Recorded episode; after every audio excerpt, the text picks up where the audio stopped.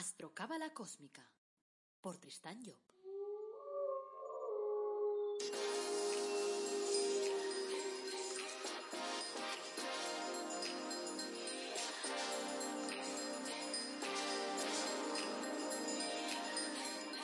Astrocábala Cósmica, episodio 152.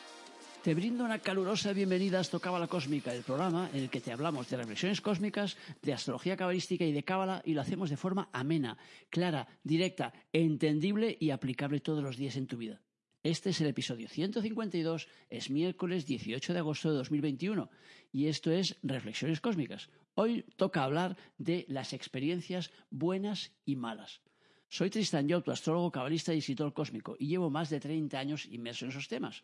Pero antes de arrancar, como siempre, lo que quiero es ah, explicarte que en mi página web, tristanjob.com, tienes la posibilidad de poder pedirme una consulta sobre la carta astral. Y en esa consulta podemos ver pues, eh, cómo es la, cuál es la solución a través de la astrología de tus problemas, sobre todo ver cuál es tu objetivo de vida, cuál ser, cuáles son las, las, herramientas con las que has venido aquí a esta vida. O sea, darte información y siempre en positivo, eso sí, siempre en positivo. Yo no doy nunca informaciones negativas, o sea, nada de tener miedo. Ay, ay, si me dices algo malo, no, yo nunca digo algo malo. Siempre digo cosas buenas, porque está en mi ADN, ¿qué le vamos a hacer? Soy así. También encontrarás en tristaño.com pues productos de crecimiento personal únicos, como por ejemplo el árbol de la vida personalizado o tus ángeles de la cábala personalizados. Y también he preparado un curso que también es único en el mundo mundial, un curso de astrología cabalística. Si le echas un ojo, verás la información que, que te doy en el, y el índice de todo el curso de qué va. Lo importante es saber que a través de ese curso, además de comprender astrología, te ayudará a conocerte, a conocerte mejor porque te ayuda a interpretar tu propia carta astral. Yo te daré el gráfico para que tú puedas trabajar sobre tu propia carta. Y además de eso, claro, podrás también interpretar la carta de la gente que tienes a tu alrededor. Así que échale un ojo en tristanyo.com barra astrocurso. Y ya sin más dilación te dejo con el tema del día. Entonces, hoy hemos titulado al tema del día experiencias buenas y malas. Yo empezaría con unas preguntas cósmicas y preguntaría, ¿qué son las buenas experiencias? ¿Y qué son las malas experiencias? ¿Cómo determinas que una experiencia es buena o que una experiencia es mala? O sea, ¿podemos incluso decir que una experiencia es buena para todo el mundo? Es decir, ¿existe una experiencia que sea buena para todo el mundo? Que podamos decir, esta experiencia asimilamos que para todo el mundo es una buena experiencia. O sea que esas serían preguntas que evidentemente voy a desarrollar, pero que yo lanzaría para, para empezar un poco este, este, este tema. Y quiero explicaros una historia rápidamente, una historia que le pasó a Margarita. Margarita me llamó un día y me dijo, hoy he tenido la mejor experiencia de mi vida.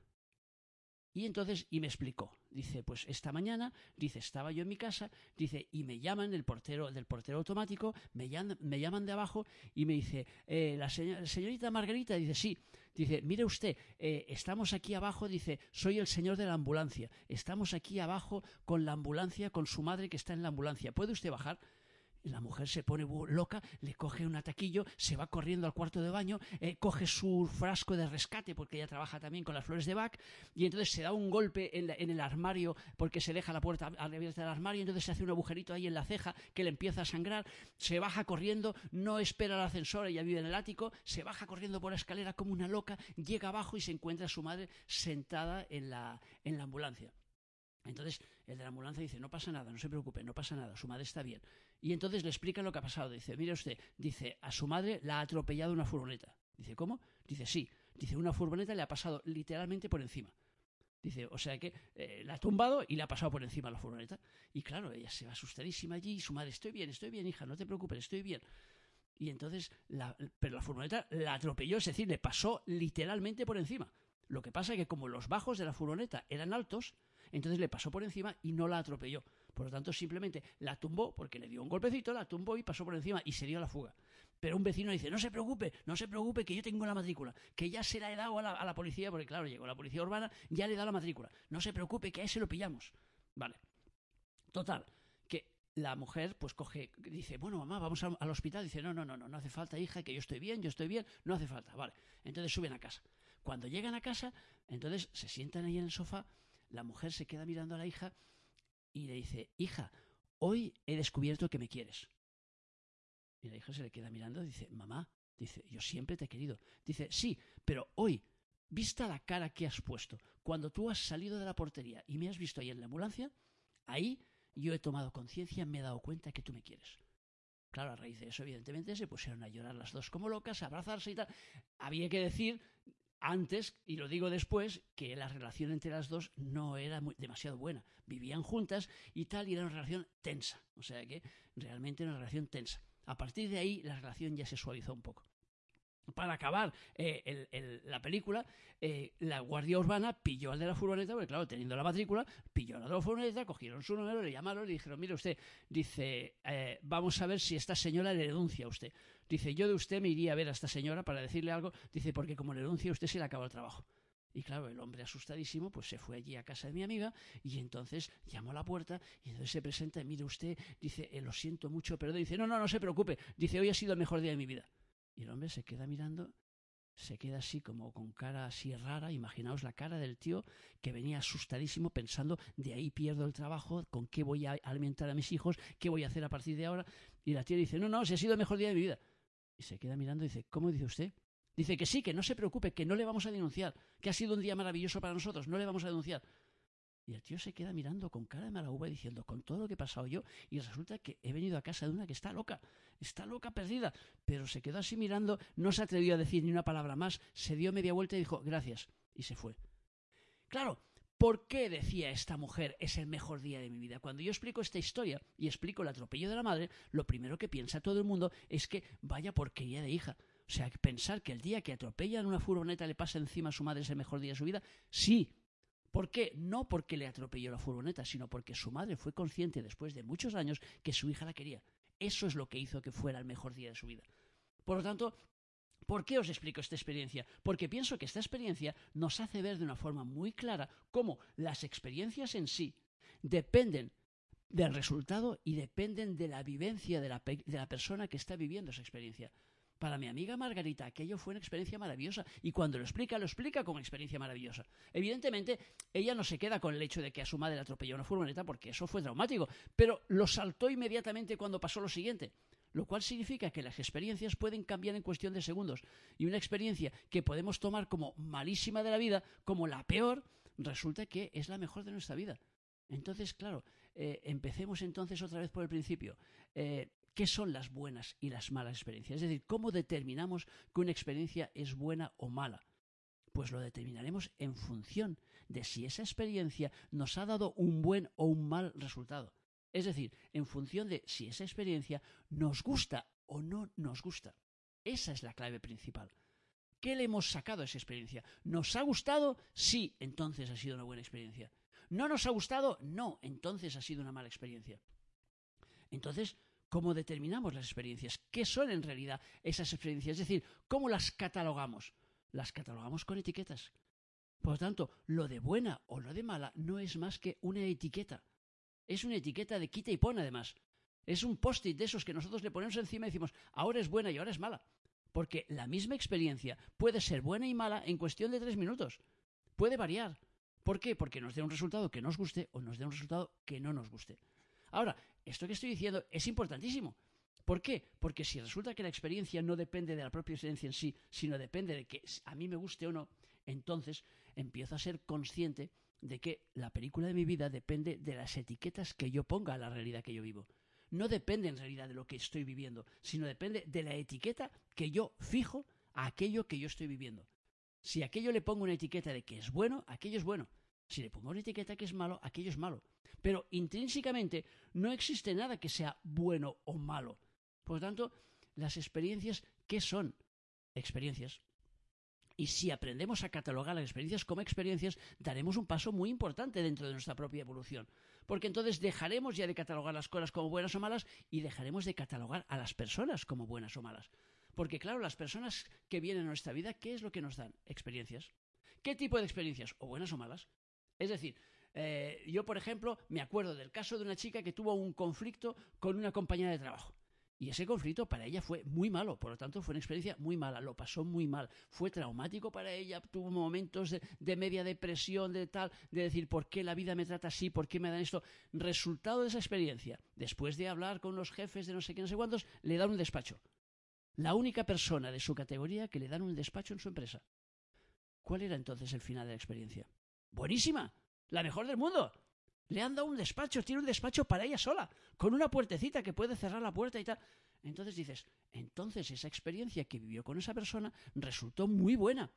Claro que cuando la vivió resultó mala, pero después el resultado fue maravilloso, porque consiguió algo que los demás no habían conseguido, algo que es único. Entonces, con eso nos damos cuenta que si nosotros fuéramos capaces de salirnos de la parte emocional que nos genera una experiencia para poder decir, vamos a salirnos un poco más afuera, intentar darnos cuenta de qué es lo que está intentando traer a mi vida esa experiencia, al hacer eso, entonces empezaríamos a ser conscientes de que no hay mal que por bien no venga. Es decir, aunque las cosas nos vengan a veces por vía mala, nos están dando una información interesante para nuestra vida. Si tú comes algo y eso que comes te sienta mal, tu cuerpo ya te está diciendo que aquello no es para ti. Por tanto, la experiencia mala es la de que te siente mal. La experiencia buena es la de tomar conciencia que aquel alimento no es para ti y que a ti no te va bien. Por tanto, si lo que te ha sentado mal es un aguacate, pues tú ya sabes que los aguacates no son demasiado amigos tuyos, con lo cual vas a procurar quitar los aguacates de tu alimentación. O sea que ahora, por ejemplo, estamos con las alimentaciones estas, el gluten y el no gluten y toda esa historia. Entonces te das cuenta que el gluten ese te va mal. Bueno, pues le quitas el gluten. Ahora, muchas veces para llegar a darte cuenta que eso no te va bien, has tenido que pasar algo que te ha hecho mal. Es decir, te ha salido alguna cosa en el cuerpo, algún aviso que te ha dicho, eso no es bueno para ti en este momento, porque luego todo es temporal, porque todo al final es información. Entonces, lo importante de esta jugada es que no nos, demos cuenta que las experiencias no son más que experiencias. Y el que sean buenas o malas es una etiqueta que tú le pones a la experiencia, no que la vida le pone a la experiencia. Cuidado, tú se la pones a la experiencia. Porque si le preguntas a una persona, oye, ¿hacer el amor es bueno? Dirá, guau, buenísimo, guau, qué gusto me da hacer el amor. Y le preguntarás a otra que en ese momento está mal en sus relaciones de pareja y, le dirás, ¿hacer el amor es bueno? Malísimo, es una tortura. Entonces, ¿en qué quedamos? ¿Es bueno o es malo? Depende. ¿De qué depende? De la propia persona y de lo que está viviendo. Para esa persona aquello puede ser una, una lucha o puede ser, o puede ser algo malísimo, para otra persona puede ser algo maravilloso. Entonces, una de las preguntas que yo decía, eh, ¿podemos decir que una experiencia es buena para todos? En mi opinión, no. No, absolutamente no. Y además, no solo digo no rotundamente, sino que además digo ninguna. Y yo he hecho en muchos de mis cursos, en muchas de mis clases, yo he hecho la prueba de decirles a la gente, decirme una sola cosa, una sola en la vida, una sola, que, que vosotros penséis que es buena para todo el mundo. Y entonces la gente va cavilando, va dando vueltas y al final casi todos acaban siempre en lo mismo. Matar. Matar es malo para todo el mundo. Y digo, mentira, no es verdad. Matar es malo dependiendo de a quién matas y dependiendo de para quién matas. Porque la gente que está matando, por ejemplo, por oficio, para ellos es bueno. Los americanos, por ejemplo, que hacen guerras cada, cada cuatro, cada cinco años, cada vez que tienen allí un gobierno republicano, normalmente suelen liar una guerra, para ellos es bueno. Ellos, fíjate que en Irak, cuando fueron allí a destrozar Irak, lo llamaron paz duradera. Por lo tanto, para ellos era algo, algo bueno. Ellos creían realmente, y lo creen, que aquello generaba paz. Después el resultado es otro, pero eso ya es otra historia en la que no vamos a entrar. La cuestión es, para ellos aquello es bueno, para mí aquello es malo. Por lo tanto, ¿quién tiene razón? Cuando se lanzó a esa guerra, el Bush dijo, los que están conmigo son la fuerza del bien y los que están en contra de mí son la fuerza del mal. Automáticamente a mí me colocó en el bando de la fuerza del mal porque yo nunca he estado con él, no me gusta la forma en que, en que lo que hizo y, lanzar una guerra, no me gusta, va en contra de mi conciencia. Por lo tanto, claro, yo le tengo que poner la etiqueta a la guerra, la etiqueta de malo. Pero el Bush le puso la etiqueta de bueno. Entonces, ¿en qué quedamos? ¿Aquello es bueno o es malo? ¿Tengo yo razón o la tiene el Bush? Ninguno de los dos. O si queréis los dos, es que da lo mismo. La cuestión es que le hemos puesto etiquetas que nosotros hemos decidido en función de nuestra realidad y en función de nuestra conciencia. Por lo tanto, el juego de la vida, lo que nosotros pongamos como bueno o como malo, son las etiquetas que nosotros decidimos ponerle. Pero lo más importante es que seamos conscientes que son etiquetas. Porque si nosotros le damos la categoría de malo a un personaje, por ejemplo, que sale en una película y que hace el papel de malo, aquel lo único que está haciendo es el papel.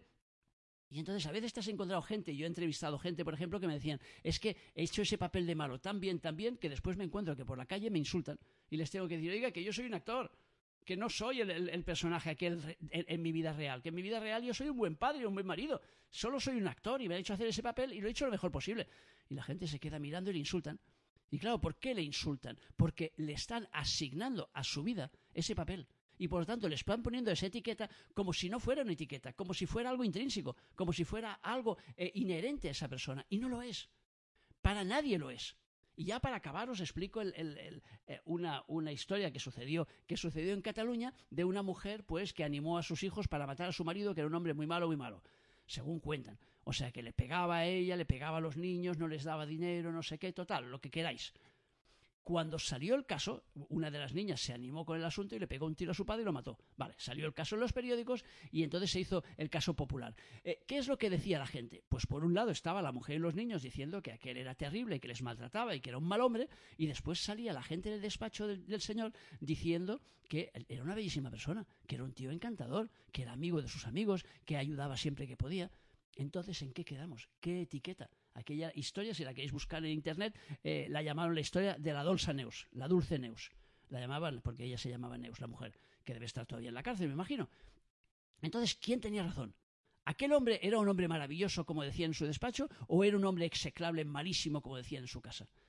Al final, etiquetas. Todos son etiquetas. Para la mujer, evidentemente, era un hombre malísimo. Y yo no estoy entrando, cuidado, en razones de quién tiene razón o no, porque me importa un bledo. No es una cuestión de razones, es una cuestión de etiquetas. Entonces, ese hombre en su despacho era buenísima persona. Y luego, claro, uno se pregunta, ¿pero cómo puede ser? Puede ser porque nosotros jugamos diferentes roles dependiendo de las personas con las que nos movemos. Pero eso ya es tema para otro día. El tema de hoy es experiencias buenas o malas. Pues depende de la etiqueta que tú le pongas.